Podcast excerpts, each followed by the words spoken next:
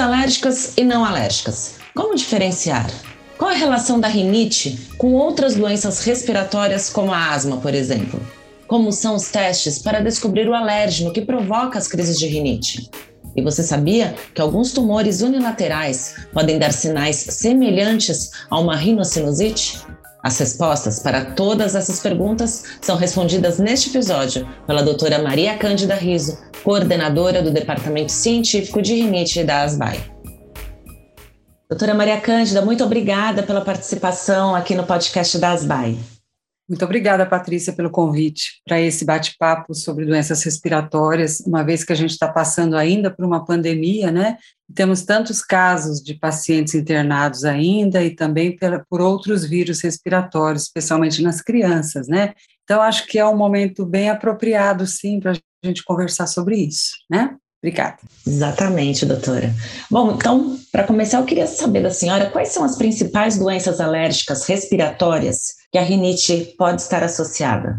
Antes de, de, mais nada, eu queria enfatizar que a rinite ela é um processo inflamatório crônico da mucosa nasal, cujos sintomas predominantes são espirros em salva, sensação de obstrução nasal, coriza e prurido nasal e ou ocular, mesmo é, na ausência de resfriados, tá? Então, isso é importante a gente deixar claro, né, para o paciente, quando a gente faz uma anamnese, para saber se esse paciente tem ou não rinite.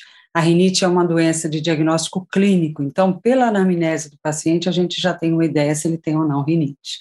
A rinites, além da rinite alérgica, outras rinites, como, por exemplo, as infecções agudas ou crônicas, que podem atingir o trato respiratório alto e seriam conhecidas como rinossinusites agudas e crônicas. E as rinites não alérgicas, como, por exemplo, as vasomotoras, que são reativas a estímulos químicos e físicos, tá?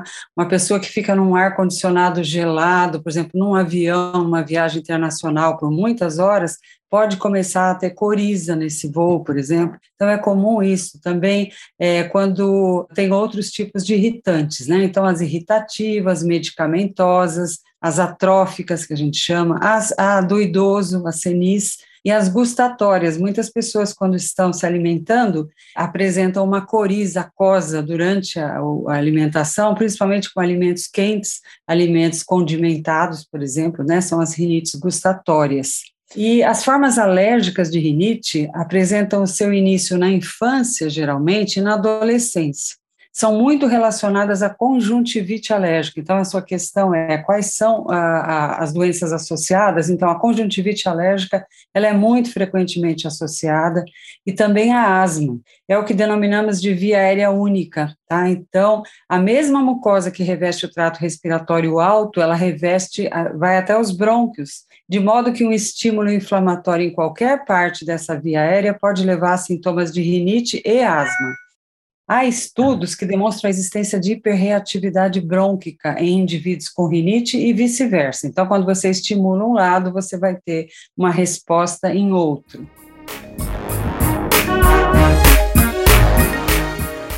A pessoa que tem asma e rinite, como é orientado o tratamento? Então, o tratamento desse paciente, ele deve ser em conjunto, justamente visando esse controle dos dois lados, da via aérea alta e baixa. E se isso não for feito, vai ser difícil a gente ter um controle completo né, dos sintomas. Nos casos de rinite, alérgico, o tratamento visa o controle dos sintomas e se baseia na frequência e intensidade dos sintomas, esse estabelecimento de que tratamento eu vou fazer, né? Se são intermitentes os sintomas, se são persistentes ou diários, e se alteram a qualidade de vida do paciente. Então, para eu saber em relação à gravidade, o paciente acorda à noite por causa disso, então isso é muito grave. Os tratamentos propostos constam de corticoides nasais, na maior parte deles, né? Com ou não a necessidade necessidade de associação de antistamínicos de segunda geração, isso é importante deixar claro, que são os antistamínicos não sedantes. Os antistamínicos eles podem ser prescritos para uso por via oral ou por via local, tópico nasal. Então, existe essa associação do corticoide com o medicamento com antistamínico tópico nasal. Esses antistamínicos tópicos nasais, no nosso meio liberado, é a azelastina em associação com a fluticasona. São liberados a partir de seis anos de idade para casos principalmente em que a gente não tem controle dos sintomas só com o uso dos corticoides tópicos nasais. A gente sempre tem que lembrar é, da idade, né, de uso de cada, cada uma dessas medicações, da liberação, tá? E a gente precisa tomar, tomar esse cuidado. E é importante também lembrar a necessidade de um bom relacionamento médico-paciente, tá? Porque é uma doença crônica. A educação do paciente em relação ao seu problema, à sua patologia, o conhecimento da forma de atuação dos medicamentos e da higiene do ambiente físico. Então, por exemplo, pacientes em que há fumantes na residência, né, que são é, o, o, fumo, ele libera várias substâncias no ambiente, são irritantes das vias aéreas, não são alérgenos, mas são irritantes. Os alérgenos de ácaros, então, devem ser evitados através dessa higiene do ambiente, né? E também ah, o contato com animais domésticos, ah, se o indivíduo for sensibilizado, já tiver higiene específica para esses animais domésticos. Nos uhum. casos de asma, a gente também deve avaliar a gravidade pela anamnese. Então, a história do paciente é fundamental. A gente tem que demorar um tempo, sim, nessa história, com bastante cuidado, né? Levando em conta a intensidade das crises, a frequência das crises e as condições de realização de atividades físicas sem restrições. Então, é, não necessariamente, quando eu falo crise, é muito importante a gente deixar claro, né? Crise que eu estou falando é qualquer tipo de sintoma, qualquer exacerbação né, na história do paciente. Então, ele fala para mim: ah, eu não tenho crise há seis meses. Há seis meses é porque ele não vai ao hospital há seis meses, mas todo dia ele sente alguma coisa. Então, isso para mim é importante levar em conta essas exacerbações, uhum. para eu poder estabelecer um tratamento de controle. Esse controle tem que ser, como eu acabei de falar, tão bem feito que o paciente possa fazer tudo a que ele tem direito, principalmente as crianças. Elas não têm que ficar só no joguinho na, na internet porque ele não gosta de jogar, porque ele sabe que se ele jogar ele vai tossir e vai ter um bullying em cima dele dos amigos e ele não vai querer mais aquilo. Então a gente tem que fazer com que a gente proporcione para ele, né, uma situação de conforto. A asma e a rinite, elas são, como eu já falei anteriormente, patologias de diagnóstico clínico. Então, eu não preciso de nenhum exame inicial para dizer se paciente tem rinite ou esse paciente tem asma. Então, eu falei dos sintomas de rinite inicialmente. Paciente sem resfriado nenhum, de repente, começa a manifestar esses sintomas nasais, né, que são é, recorrentes, independente de resfriado. Isso é uma rinite. E aí, logicamente, existe o exame físico que vai a me ajudar dentro da, do, do que eu vou tentar encontrar nesse nariz para a gente falar, não, realmente trata-se de uma rinite. Mas exame laboratorial eu não preciso inicialmente. Os exames laboratoriais vão ser para me orientar em relação a, a, a, causa, causas possíveis dessa rinite, se é alérgica ou não é alérgica, principalmente, né? E para asma é uma coisa muito semelhante, tá? Então é basicamente o diagnóstico clínico. Se chia o peito, se tem falta de ar, se tem tosse constante, especialmente aos esforços, tá? Se acorda à noite tossindo, esse tipo de coisa. Então, não são necessários diagnósticos, né? E esses testes alérgicos que a gente usa, né, lança a mão para esse diagnóstico, é o diagnóstico etiológico. Então, a gente vai descobrir se tem alguma causa envolvida nisso que eu possa identificar para tentar até orientar melhor esse paciente em relação ao tratamento, né? Então, esses testes alérgicos, eles podem ser em vivo, então eu vou fazer no braço do paciente um prick teste, tá? Que é aquele teste que eu vou colocar os alérgenos, né? Vou fazer um prick com uma agulhinha, com uma lancetinha, esse extrato vai, então, ser introduzido na, na epiderme do paciente, e aí, ali vai haver células que têm ou não IgE específica ligada na sua membrana. Essa IgE específica é que vai, então, é, proporcionar, à medida que ela se ligue com o alérgeno, é uma degranulação dessa célula, levando à liberação de histamina, com todas as manifestações ali na pele, né? Uhum. Então, eu vou medir essa resposta e vou dizer, não, esse paciente realmente é um paciente atópico, porque ele tem uma sensibilização a esse alérgeno que eu acabei de ver aqui, tá? Uhum. Da mesma forma, eu posso fazer esse exame in vitro, ou seja, no sangue, no soro do paciente, que essa IgE ela vai estar circulando no sangue do paciente e, e, vai se fazer um teste laboratorial com a mesma característica, tá? Então, eu vou a, avaliar nível D já é específica, tá? Os dois são muito semelhantes em relação à confiabilidade, né? E, e a gente pode fazer um ou outro. Existem, lógico, algumas características que, que nos fazem ir mais para um lado ou para o outro. A asma, o tratamento, ela também se baseia no uso de corticoides inalatórios, com aquele mesmo conceito, associados ou não a broncodilatadores. Na rinite, é corticoides associados ou não a antistamínico. Na asma, é corticoide associado ou não a broncodilatador, que seria para o alívio dos sintomas, né? Os broncodilatadores, eles podem ser de curta duração, que é o caso do salbutamol, ou de longa duração, que a gente tem dois liberados no Brasil, salmeterol ou formoterol. Nos casos persistentes de asma, há uma tendência das diretrizes aconselharem o uso das medicações associadas no próprio, na, na, na, própria aplicação. Na mesma aplicação já vem a associação do corticoide tópico com o beta-2 de longa duração. É, é, importante lembrar que essa associação ela só, só é liberada para crianças acima de 4 anos de idade. Tá? É uma tendência também que, na crise, o broncodilatador deve ser prescrito em conjunto com o corticoide tópico. Tá? Eu estou falando em corticoide tópico, tá? Uhum. Estou falando em corticoide na, é, é, por via oral. Esse corticoide por via oral ou sistêmico, né, se for o caso de ser usado na, naquele paciente, ele vai ser usado por períodos curtos e fica restrito a crises. Em caso de maior gravidade, é preciso a, a, também a associação de medicamentos inalatórios à base de tiotrópio, tá, que é outro tipo de medicação, para tentar estabilizar outra via, então, do processo inflamatório, em alguns casos mais, com mais gravidade, né? Uhum. E ainda na sequência, dependendo da resposta clínica, a gente pode lançar mão de imunobiológicos, tá? que serão escolhidos de acordo com a, a, a, patologia daquele processo de asma, porque a gente fala asma, mas existem muitas asmas, tá? Então, muitas rinites, como eu já até falei antes, né? Cada asma, é, é, existem vários tipos, como eu falei, é, a, a, forma da, da inflamação ela pode ser diferenciada de um tipo para outro. Então, a gente, de acordo com aquele paciente, de acordo com várias características, inclusive com exames aí, eu posso então estabelecer qual seria o imunobiológico que vai atingir exatamente aquele ponto onde existe todo aquele descompasso, vamos dizer assim, no, no processo dele, e que causa inflamação, né? Uhum. A gente não pode esquecer também nesse caso é uma doença crônica, a asma. Então tem que ter uma relação médico-paciente muito adequada, porque senão o paciente ele vai ficar pipocando de médico para médico, porque o médico não vai dar solução. A asma e a rinite, elas não têm cura. Isso é uma coisa que a gente tem que falar na primeira consulta. Só que tem um controle maravilhoso. Se você seguir a orientação, aí você vai ter um controle a ponto de ficar sem sintomas, que é isso que a gente quer que a pessoa possa fazer e ter segurança, né? Então você uhum. tem uma, ah, o menino tem uma prova naquele dia, e o emocional, a gente sabe também que, que acaba interferindo nisso, não vai ficar com medo de ter uma crise bem no dia do vestibular, por exemplo, porque não está controlado, não tem nada disso. Se ele tiver controlado, as coisas vão dar certo.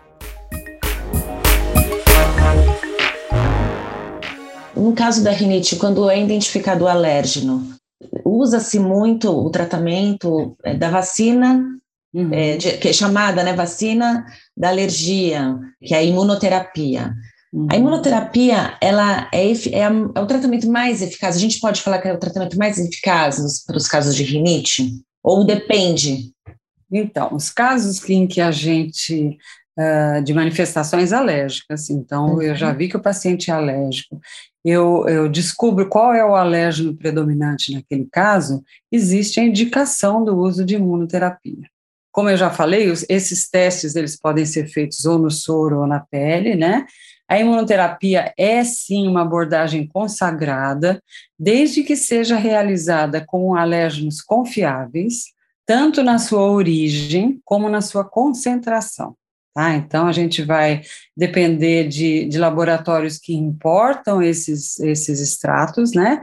E a gente vai comprar de laboratórios confiáveis e que a gente possa estar tá injetando ou então utilizando por via sublingual naquele paciente um alérgeno numa concentração que eu esteja conhecendo e a partir dali eu vou eu vou fazer uma, uma avaliação ao longo do tempo desse, desse resultado. Os alérgenos, eles, eles podem ser dados, então, ou por via subcutânea, injetados, né, ou por via sublingual. No início é semanal o uso, né, e depois passa a ser mensal. E só a única grande problema disso é que quando o paciente entra num, num processo de imunoterapia, a gente tem que deixar muito claro para ele que essa imunoterapia ela vai durar de três a cinco anos. Então, é um compromisso desse paciente com esse tratamento, né? Porque uhum. senão não adianta ele fazer um ano, falar, eu melhorei e largar, ele vai voltar a ter, não estabilizou.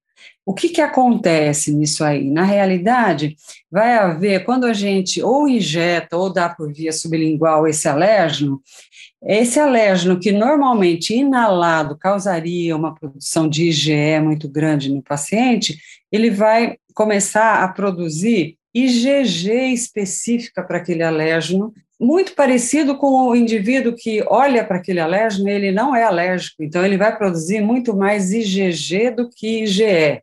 E é uhum. isso que a imunoterapia faz, com o passar do tempo, com o uso contínuo daquele extrato por outra via, ele vai acabar é, levando a essa produção de IgG. Essa, essa IgG, ela vai competir com a IgE na ligação daquelas células que eu falei, que ficam muito superficiais, em vários locais ela está presente, que são os mastócitos.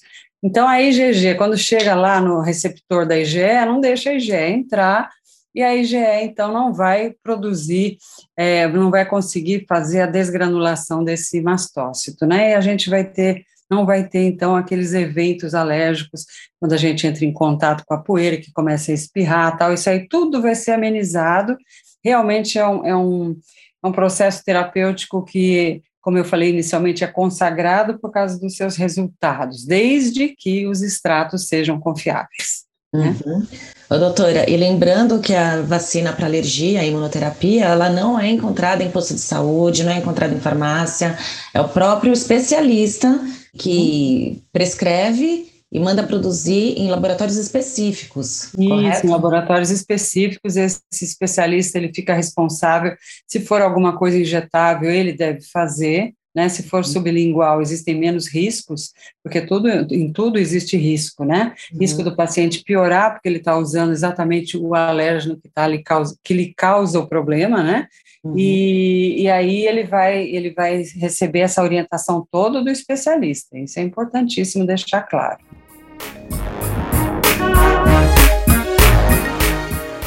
Lá na primeira pergunta, quando a gente começou a conversar, a senhora já explicou que a rinite ela, ela pode estar associada à rinocinusite. Eu queria que a senhora explicasse para a gente o que é a rinocinusite. Então, a rinocinusite é uma inflamação, o próprio nome diz, tanto do nariz, da mucosa nasal, como dos seios da face. Então, é rinocinusite.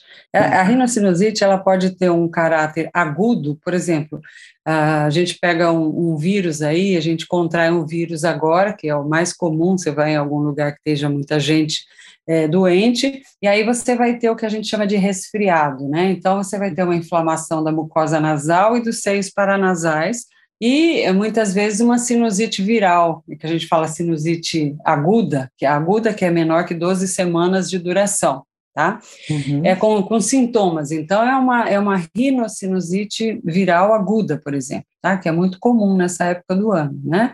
Uhum. E que não é para ser tratada com antibiótico, por exemplo, porque a maior, maior parte dos casos é viral, né? A não ser quando ela começa a, a, piorar, depois de 10 dias de evolução, ela começa, está melhorando, começa a piorar, com secreção amarelada, que, o pessoal, que a pessoa se sinta que está pior, com muita tosse. Muitas vezes acontece depois uma infecção bacteriana na sequência, e é preciso sim tratar com antibiótico terapia maioria dos casos ela não precisa, né? E se dura mais do que 12 semanas, eu falei 10 dias no, no início, né, para os quadros agudos, quando existe uma piora do quadro. Agora, quando ela tem a, acima de 12 semanas, então o paciente procura falar, faz três meses que eu estou com o nariz entupido, quase não sinto cheiro, é uma pressão na cabeça, não é mais um quadro agudo, já virou crônico. Isso é uma coisa importante a gente lembrar que a gente precisa saber se esses sintomas são uni ou bilaterais. para a gente poder começar a pensar: será que isso aí se trata de um processo é, simplesmente é, inflamatório por algum processo infeccioso, ou existe alguma doença sistêmica envolvida, alguma outra doença que possa estar ocasionando? Porque existem várias doenças tá, que podem levar a sintomas.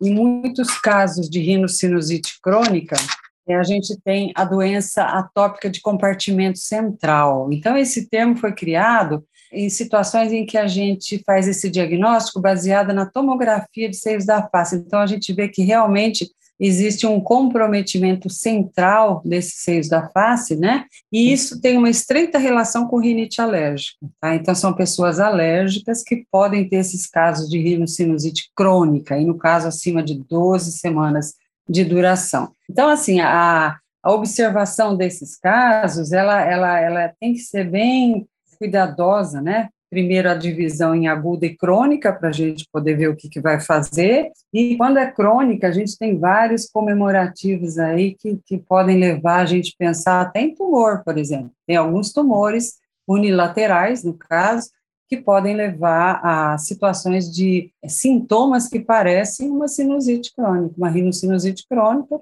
é, confundem com uma rinocinusite crônica mais banal, mas na realidade é uma tumoração naquela, naquela região.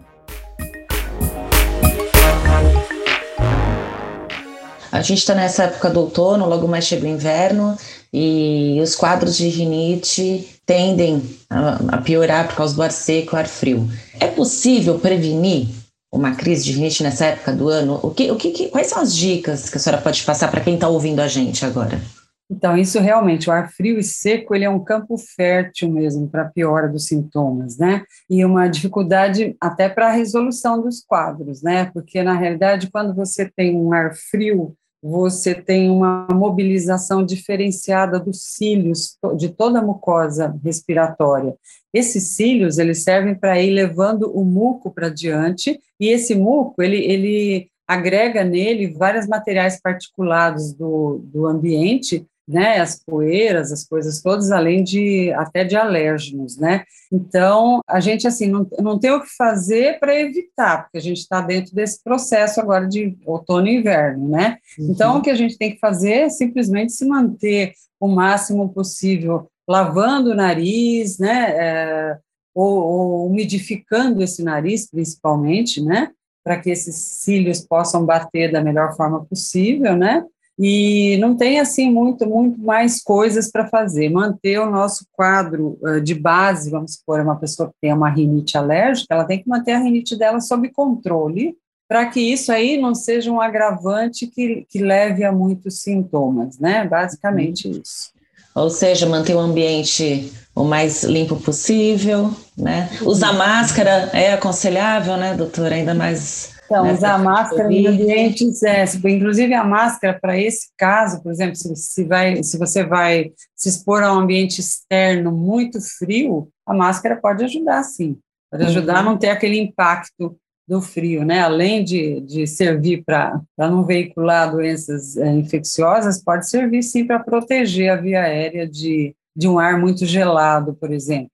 Uhum. Em relação a, a, aos animais domésticos, eu gostaria até de, de deixar uma, uma observação, né? Uma criança que uh, nasce numa residência em que há animais domésticos, vários estudos mostram que ela vai estar mais protegida em relação ao desenvolvimento de quadros alérgicos respiratórios, não apenas ao próprio alérgeno do animal, mas também a outros alérgenos inalantes, tá? Isso é uma coisa que intriga, mas que existem várias explicações a respeito, por conta do nível muito alto de alérgeno de animal que vai ter dentro da residência, que é diferente daquela quantidade pequena que o indivíduo que não quase não se expõe, quando chega num ambiente, ele vai ter aquela exposição muito eventual. Então, isso pode levar à sensibilização. Agora, a exposição diária quando o indivíduo nasce, isso fica bem claro, tá? Uhum. A gente não sabe muito bem até, até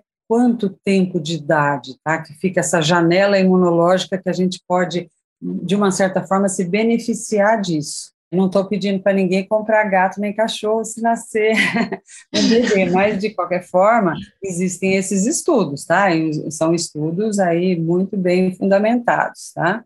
Agora, se o indivíduo ele já é sensibilizado a um determinado alérgeno de animal doméstico, ele já tem essa IgE específica para o alérgeno do animal, ele tem que se manter afastado desse contato. A não ser uma outra opção para ele seria fazer uma imunoterapia para esse alérgeno específico. Então, é, a gente tem casos, eu tenho casos de paciente que não tenho coragem de pedir para a mulher dar o gato.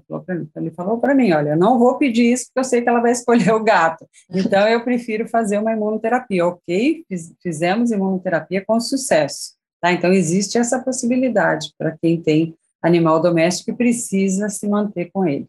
Então, acho que é, é, basicamente isso. A gente, o mais importante de tudo, de tudo que a gente falou aqui, é que o paciente tenha uma aderência ao tratamento que está sendo proposto para ele, que ele seja muito bem orientado em relação ao processo educacional do, do que ele tem e, e cada medicação que ele usa, ele saiba por que ele está usando essa medicação. Qual é a ação da medicação? Porque aí ele vai confiar e ele vai saber manejar porque o, o, o automanejo é muito importante, tá? Às vezes é um fim de semana, é à noite, o médico não está disponível naquele momento, o paciente tem que saber, ele tem que ter segurança. Ele vai viajar, ele vai levar os medicamentos dele, ele vai saber utilizar. Lógico, o médico já orientou e tudo mais. Então, tudo isso é, é cria uma, uma relação médico-paciente muito forte, né? E isso acaba dando conforto para o paciente para que ele se sinta ah, controlado, tranquilo e seguro. Tá? Ótimo. Doutora Maria Cândida, quero agradecer muito a sua participação aqui no podcast das BAE. Eu que agradeço.